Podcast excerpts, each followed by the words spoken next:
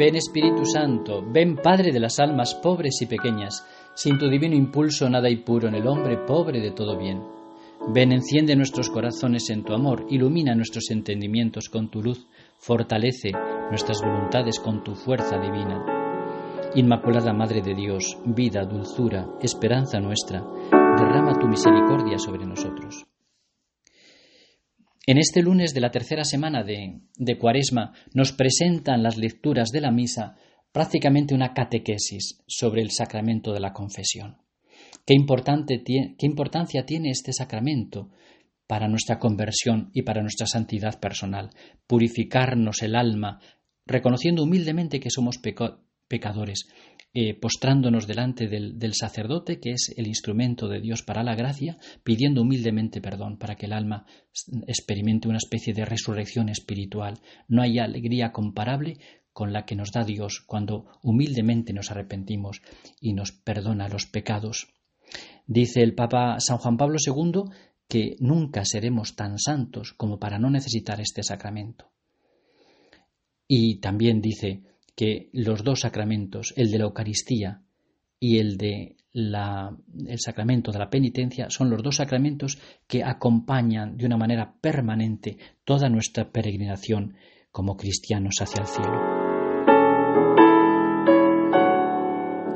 Las lecturas nos presentan el caso de Naamán el sirio, este hombre que era amigo y de toda la confianza del rey de Siria, era un buen estratega, un buen militar, que había ganado muchas batallas y por eso el rey le quería y confiaba en él. Pero resulta que en un momento determinado tuvo lepra, cayó enfermo, con una enfermedad que ciertamente le humillaba y humillaba su amor propio. El, el, Namán el sirio tenía en su casa una criada que era judía y esta criada, humilde mujer, le dijo a su señor que había un profeta en Israel, Eliseo, que le podía curar, que fuese a pedirle esa ayuda y ese, ese milagro de la curación al profeta. Después de dudarlo, después de consultarlo con el rey, eh, se decidió a ir a Israel a buscar al profeta que le curase. Cuando llegó, el profeta no salió a buscarle, sino que mandó un, emisario indicándole que, que lo que tenía que hacer era, si quería curarse, es bañarse siete veces en el Jordán y que en la séptima quedaría sanado. el orgullo de Naamán estuvo a punto de jugarle una mala pasada, porque como no le salió a buscar, él se sintió ofendido. Eh, él llevaba muchos, muchos regalos eh, para, para, pagar al, al profeta eh, su milagro. Y entonces mm, decidió volverse porque no le parecía bien tenerse que bañar en el Jordán cuando en su tierra había ríos mucho más grandes y hermosos. Ahí tenemos el orgullo, ¿no? Cuando el Señor nos pide una cosa y nosotros queremos otra o nos parece que no tiene razón, que no es razonable lo que nos pide. Y es entonces cuando un servidor de los que él llevaba y le acompañaban le dijo, también para que entrase en razón, si el profeta te hubiese pedido algo difícil, lo hubieses hecho. Cuanto más si lo que te pide es sencillamente que te bañes para quedar limpio.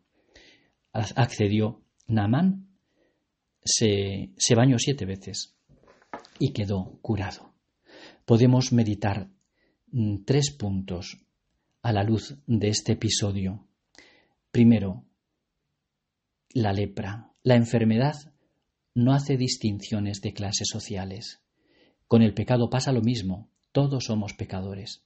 Todos tenemos la lepra de nuestras miserias, de nuestros pecados, incluso a veces de pecados que llegan a ser o pueden ser vergonzantes, por más que los disimulemos. Todos estamos necesitados de conversión.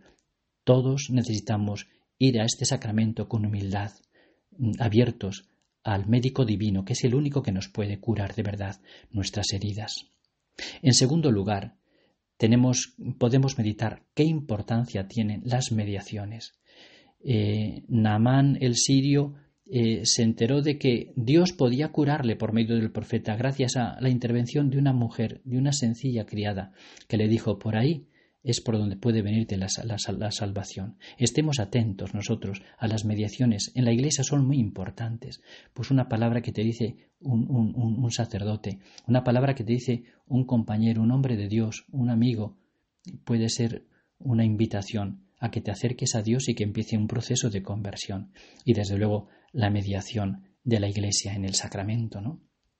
Mm, es Dios no nos, no nos Dios no nos perdona directamente, ha querido mm, depositar esa fuerza del perdón mm, de, mm, de, la gracia pues a través de los ministros sagrados de los sacerdotes. Y en tercer lugar, la maravilla del sacramento de la confesión. Meditemos en ello. Viene a ser un milagro de la gracia.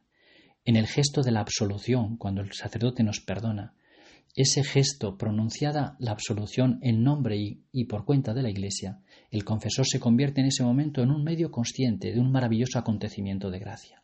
Al ser fiel al sentir de la Iglesia, se convierte en ministro de la consoladora misericordia de Dios. Pone de manifiesto la realidad del pecado y al mismo tiempo la desmesurada potencia renovadora del amor divino. Amor que vuelve a dar la vida. La confesión se convierte, por tanto, en un renacimiento espiritual que transforma al penitente en una nueva criatura. Este milagro de gracia solo puede realizarlo Dios y lo cumple a través de las palabras y de los gestos del sacerdote. Al experimentar la ternura y el perdón del Señor, el penitente reconoce más fácilmente la gravedad del pecado y refuerza su decisión para evitarlo y para permanecer y crecer en la reanudada amistad con Él. No dejemos pasar la ocasión de la Santa Cuaresma para acercarnos a este sacramento maravilloso de la confesión.